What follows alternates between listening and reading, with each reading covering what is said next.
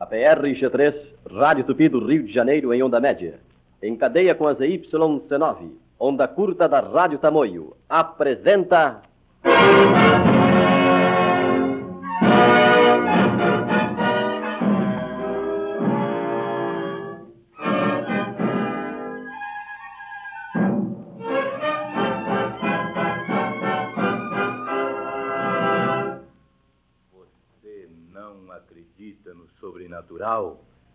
Então ouça.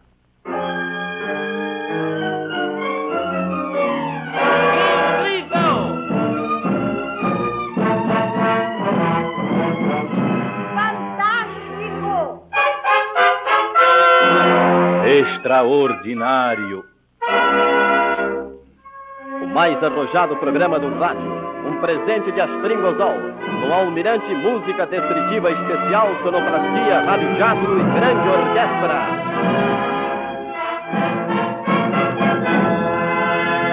Boa noite, ouvintes do meu Brasil. Na primeira terça-feira do ano, aqui está com vocês o incrível, fantástico, extraordinário. Que nossas primeiras palavras neste programa sejam votos de feliz ano novo para todos. Que em 1952 vocês realizem tudo o que sonharam em 51, contando para isto com muita saúde.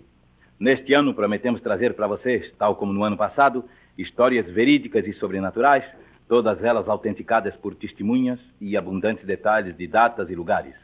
E ainda aproveitamos este momento para lembrar que o livro que reúne alguns dos melhores casos deste programa se encontra à venda em todas as livrarias e pode ser adquirido também pelo reembolso postal. E dito isto, passemos a anunciar os casos de hoje, esclarecendo primeiro que eles se deram em Estrada de Água Branca, no Realengo, aqui no Rio, Fazenda da Fumaça, em Muriaé, Minas, Ribeirão do Pinhal, no Paraná, e em Lisboa, em Portugal. Eles se poderão chamar Mulher Misteriosa, Espíritos do Mal, A Vingança do Fantasma, Milagre de Fé. E aqui estão o boa noite e os votos de feliz ano novo de Astringosol aos ouvintes deste programa. Que 1952 seja um ano de venturas para todos vocês. E saiba, rapaz, as moças preferem os rapazes que usam Astringosol e falam acariciando. Depois de comer, beber e fumar, você sente a boca amarga. E quando sua boca amarga, seu hálito é de amargar. Portanto, lave a boca com Astringosol pela manhã, à noite e após as refeições. Astringosol é econômico. Diariamente e frequentemente lave a boca com Astringosol. E ouçamos Mulher Misteriosa.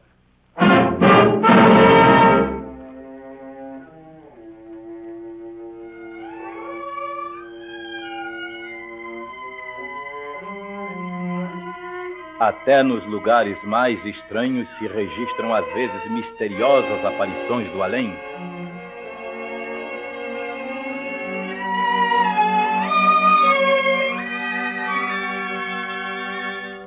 Manda-nos este caso o ouvinte Orestes Ferreira, gerente do açougue Santa Terezinha, situado à estrada de Água Branca, número 1772, no Realengo. Como testemunhas são citados Manduca dos Santos, residente à estrada de Água Branca, 1655. Dona Teresa, Marechal Marchiano, Travessa 26, Casa 11. Antônio de Freitas, Estrada de Água Branca, 1778. E Elvino de Salial, na mesma estrada, 1757. O que vai ser contado aqui ocorreu no dia 23 de julho de 1943.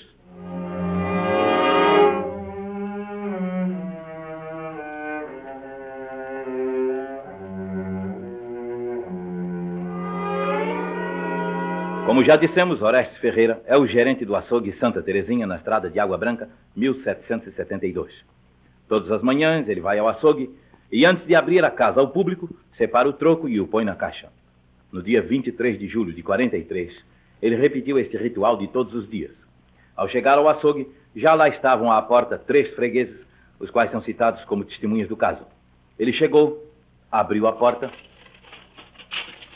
entrou, fechou a porta novamente e só então foi separar o troco para botar na caixa. Ficou ali distraído, contando o dinheiro, quando teve sua atenção despertada para as portas da geladeira grande que fica no fundo do açougue. Sem que ninguém as tocasse, elas se abriram vagarosamente.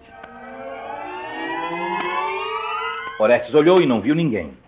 As portas se abriram sem que ninguém as tocasse. Ele ficou um pouco intrigado com aquilo, mas não deu grande importância. Foi até lá, fechou-as e foi então até a porta do açougue. Lá não havia mais ninguém. Os fregueses tinham ido embora.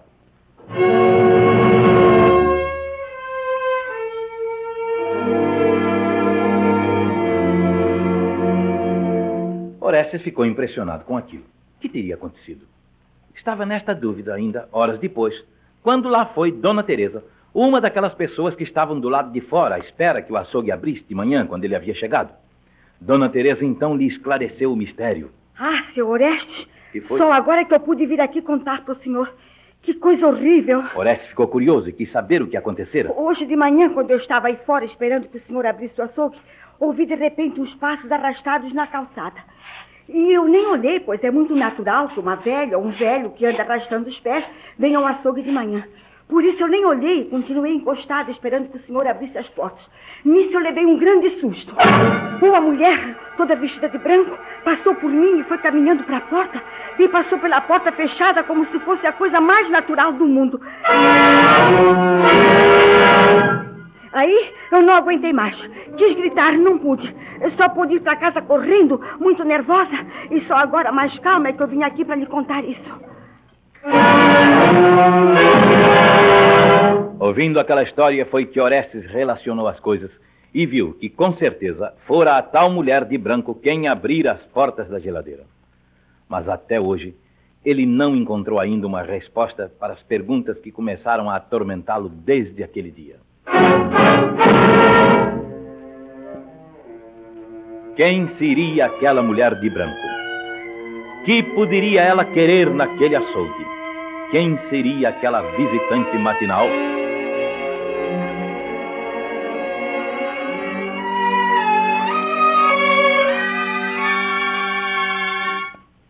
É encantadora a mulher que usa stringosol.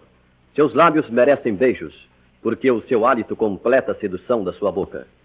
Faça você também do seu hálito o primeiro dos seus encantos. Lavando, gargarejando ou bochechando, use astringosol pela manhã, à noite e após as refeições. Como tantas mulheres vitoriosas, agrade de sol a sol, lavando a boca com astringosol. E vamos ouvir Espíritos do Mal.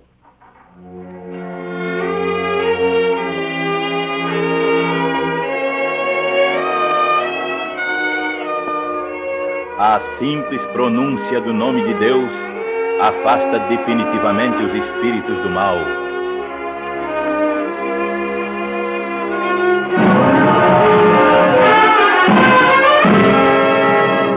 Este caso de agora nos foi mandado pelo nosso colaborador Álvaro Gomes da Silva, muito conhecido também por Tatão Caquim, residente em Vermelho do Muriaé, em Minas Gerais. Como testemunhas, ele aponta Arlindo Fernandes de Souza e Custódio José da Fonseca, o primeiro residente à rua Gil Moreira, 32, em Muriaé, e o segundo morador em Sofocó, distrito da cidade.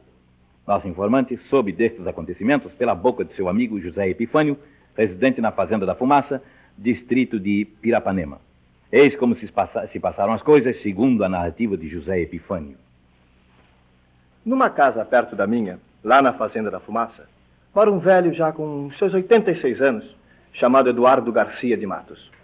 Há cinco anos, Eduardo foi atacado de paralisia e passa a maior parte do seu tempo deitado na cama em seu quarto. Vive em companhia de uma filha, a Regina, que é quem cuida dele.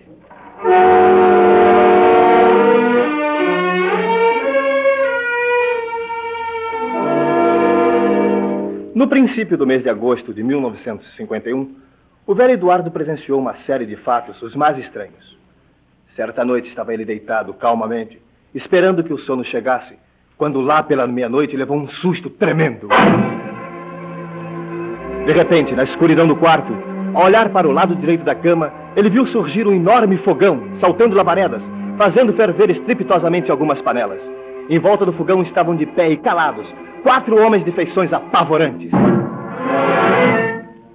O pobre velho ficou todo trêmulo de medo e gritou por sua filha: Regina!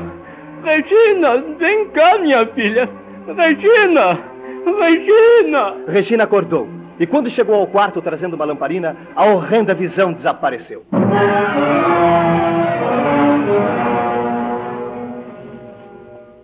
Eduardo passou o dia impressionado com a estranha visão e, pacientemente, esperou que a noite chegasse para ver o que aconteceria. Cerca da meia-noite, lá estava ele como sempre, deitado em sua cama, quando, ao olhar para o lado esquerdo, teve o mesmo susto da véspera. Desta vez, o fogão tinha um aspecto mais moderno. E, em lugar de quatro homens a circundá-los, via-se agora uma verdadeira multidão que, calada e de pé, se comprimia espiando as panelas que ferviam. Apavorado, o velho tornou a chamar por sua filha. Regina! Minha filha! Vem cá, Regina! E novamente, ao aproximar-se a moça com a lamparina, a visão se desvaneceu diante dos olhos de Eduardo.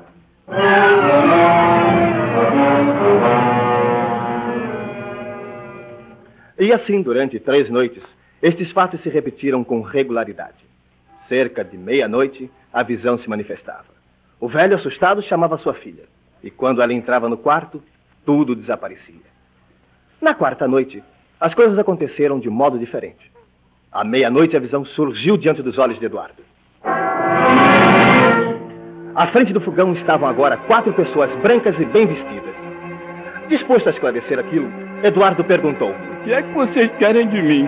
Com espanto, ele ouviu esta resposta. Viemos buscá-lo. Se é em nome de Jesus Cristo, podem levá-lo, pois já estou preparado há muito tempo. Você vai de qualquer maneira. Já disse que não. Só vou com aquela condição. Nessa altura, o misterioso personagem que falava se adiantou, Vou dizendo: matá-lo. E Eduardo, firme em seus propósitos, respondeu: Pode matar-me. Para ir à presença de nosso Senhor Jesus Cristo, não temo que me matem. Quando Eduardo disse pela segunda vez o nome de Jesus Cristo, as visões misteriosas desapareceram completamente.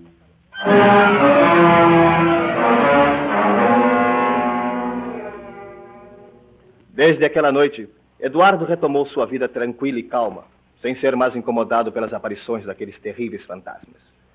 Diante do temor que eles mostraram pelo nome de Jesus Cristo, Eduardo conclui- concluiu que se tratavam de espíritos do mal que o queriam levar para o seu reino de fogo e de sofrimento.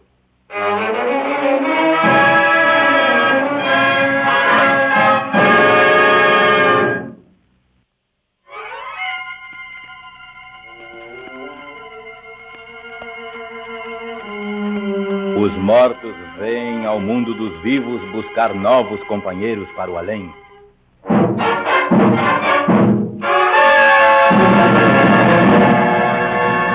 O caso de agora nos foi enviado pelo ouvinte Sebastião Domingues Faustino, residente na, rua, na Vila Domingues, em Ribeirão do Pinhal, no Paraná.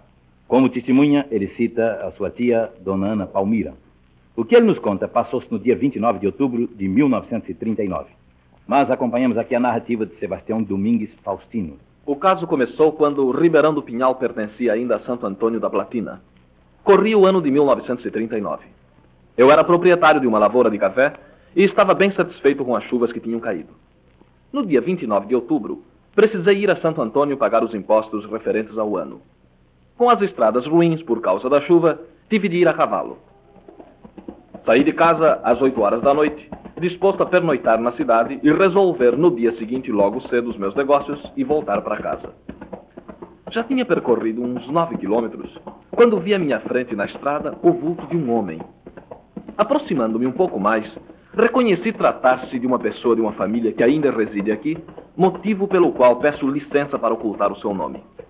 Por um momento, não dei importância ao fato, mas logo em seguida lembrei-me de que aquele camarada já estava morto há algum tempo. Procurei então controlar-me e, chamando-o pelo nome, mandei que ele saísse da estrada. Mas a aparição misteriosa não se mexeu do lugar e não me deu resposta alguma. Eu precisava andar depressa para chegar a Santo Antônio e repeti a ordem. Vendo que era inútil, resolvi tocar o cavalo em cima dele. O cavalo foi avançando e quando chegou bem perto da visão, ela desapareceu e o animal começou a recuar, como se uma mão misteriosa a empurrasse. Fiquei como louco e só vi que estava realmente acordado quando cheguei em casa. Minha tia, que cito como testemunha desse caso, desarriou o animal e eu, extenuado, fui deitar.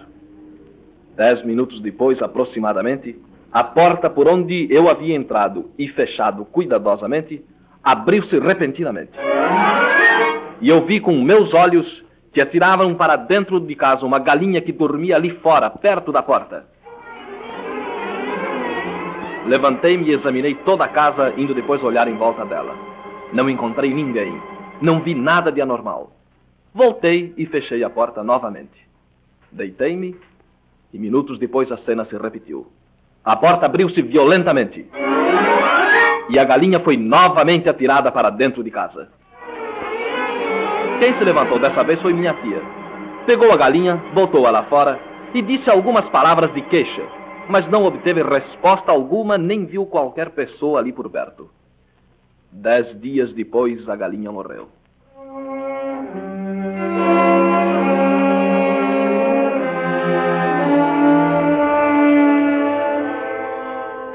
Estou convencido de que esta morte estava reservada para mim e que só escapei dela porque sou muito devoto com os santos. A misteriosa aparição aproveitou-se então do pobre animal que nada tinha a ver com o caso.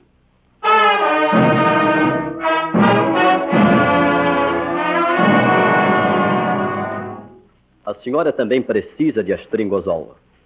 Não deixe que sua boca exale o cheiro comprometedor das comidas fortes, das partículas microscópicas que ficam entre os dentes.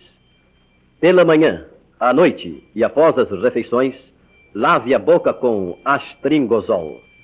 É tão agradável e tão econômico. Bastam algumas gotas de astringosol num copo d'água, porque astringosol é concentrado e pode ser graduado. Compre ainda hoje. Use ainda hoje astringosol.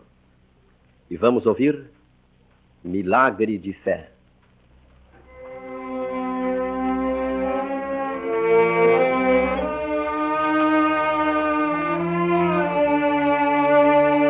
Quando se esgotam os recursos da ciência para salvar uma vida, ainda é possível um milagre da fé.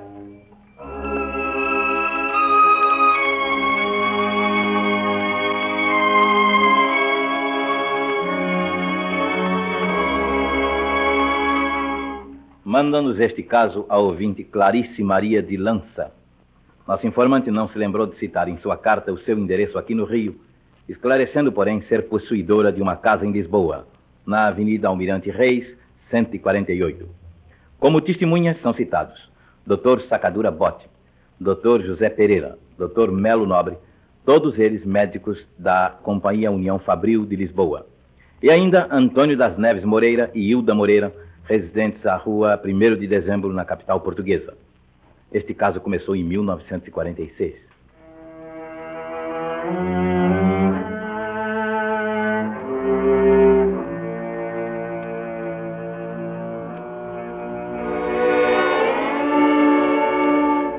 Clarice Maria é portuguesa. Em 1946, deixou sua terra natal e veio para o Brasil. Poucos meses depois de aqui estar, ela caiu doente. A enfermidade era muito grave e os médicos julgaram inevitável uma operação muito delicada em que ela correria sério risco de vida. Seu marido então achou melhor que voltassem a Portugal. Lá, ao menos, eles tinham muitos amigos, tinham uma casa e, se ela morresse, ficaria enterrada em sua pátria.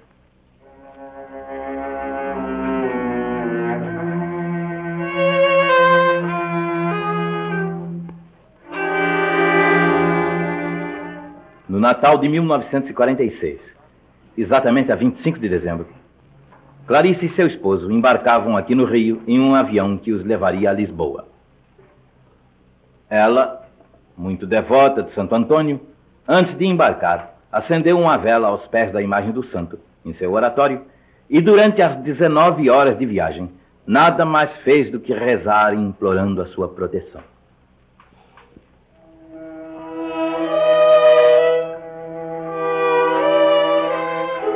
Também lá em Lisboa, os médicos acharam que a única saída para o seu caso era a operação. E não quiseram retardá-la, embora julgassem pequenas as possibilidades de êxito. Logo no dia 27, Clarice se internou no hospital da Companhia União Fabril Lisboa e no dia 28 submetia-se à operação. Durante alguns dias esteve entre a vida e a morte, mas finalmente foi melhorando.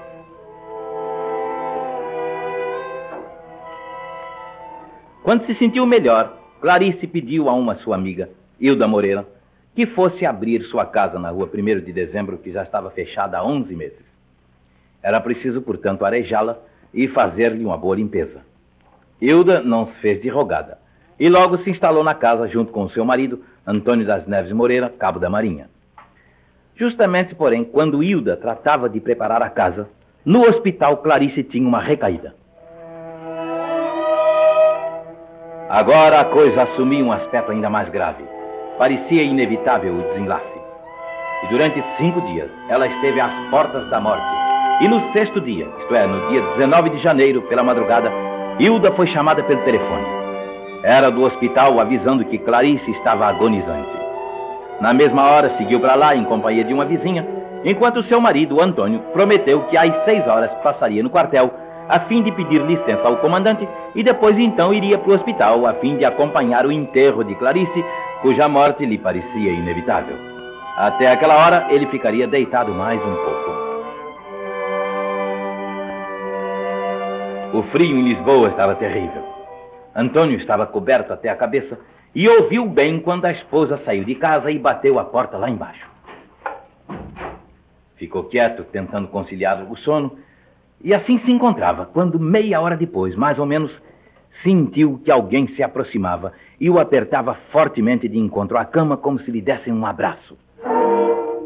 Antônio, meio assustado, tirou um braço de sob as cobertas e procurou tocar quem o apertava, mas não encontrou ninguém. Mais assustado ainda, ele recolheu o braço e logo sentiu que o apertavam novamente. Ele então não resistiu mais e sentou-se na cama gritando: Mas que é isso, meu Deus? E nesta hora ele viu que uma luz clara iluminava o quarto. E em meio àquela claridade surgiu a imagem nítida de Santo Antônio, que com um olhar alegre e uma voz mansa lhe disse: Levanta-te e vai já imediatamente ao hospital da Companhia União Fabril e pode anunciar que a Clarice não morre desta. E dizendo estas palavras, a linda visão foi se desfazendo e desapareceu.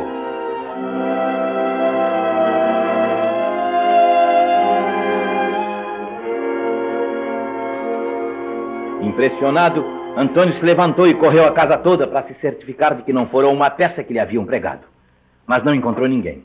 Diante disto, não teve mais dúvidas. Mudou rapidamente a roupa, tomou um táxi e entrou no hospital como um louco, dizendo para a mulher que tinha nas mãos a roupa com que deveriam vestir o corpo de Clarice. Sai daí com essa roupa! Clarice não vai morrer! É, Clarice não vai morrer! Era tal a sua excitação que logo vieram saber do que se tratava. Os médicos, os enfermeiros, todos se admiravam da convicção com que ele afirmava que aquela doente, que já estava em adiantado estado de coma, não morreria. A explicação que ele deu não satisfez a ninguém e até sua esposa, Hilda, pensou que ele estivesse ficando louco. Porém, com uma fé inabalável, Antônio continuava afirmando: Clarice não vai morrer. Eu sei que ela não vai morrer.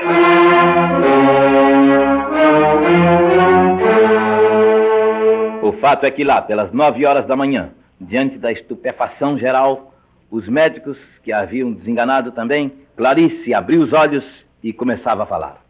A febre foi baixando e 15 dias depois ela já estava completamente restabelecida. Já então ninguém mais tinha dúvidas. Ela fora realmente salva por um milagre de Santo Antônio, o santo de sua devoção. Ao sair do hospital com a saúde completamente recuperada, Clarice trouxe consigo a certeza de que, quando se esgotam os recursos da ciência para salvar uma vida, ainda é possível um milagre da fé.